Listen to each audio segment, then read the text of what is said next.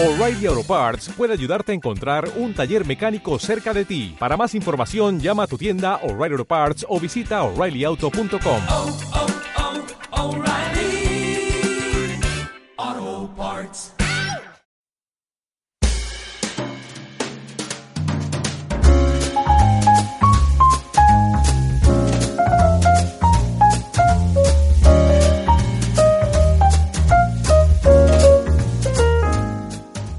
Capítulo 6. La carta de Nancy. Un buen día un joven mozalbete llegó a su casa con una carta que le habían entregado en el colegio con la consigna de que sin abrirla se la tenía que entregar a su madre. Cuando llegó del colegio hizo lo que le ordenó el profesor. Entregó la carta a su madre intacta y ésta comenzó a leerla en voz alta.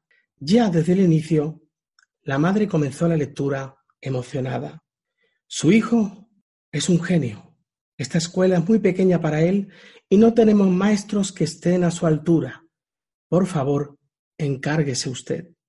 Años después, Nancy falleció y el hijo encontró entre sus pertenencias dicha carta. La tomó en sus manos y nervioso comenzó a leerla.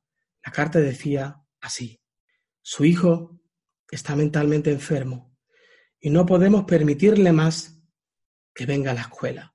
El hijo, llorando, Tomó su diario personal y escribió, yo, Thomas Alba Edison, fui un niño mentalmente enfermo, pero gracias a una madre maravillosa y heroica pude convertirme en el genio del siglo.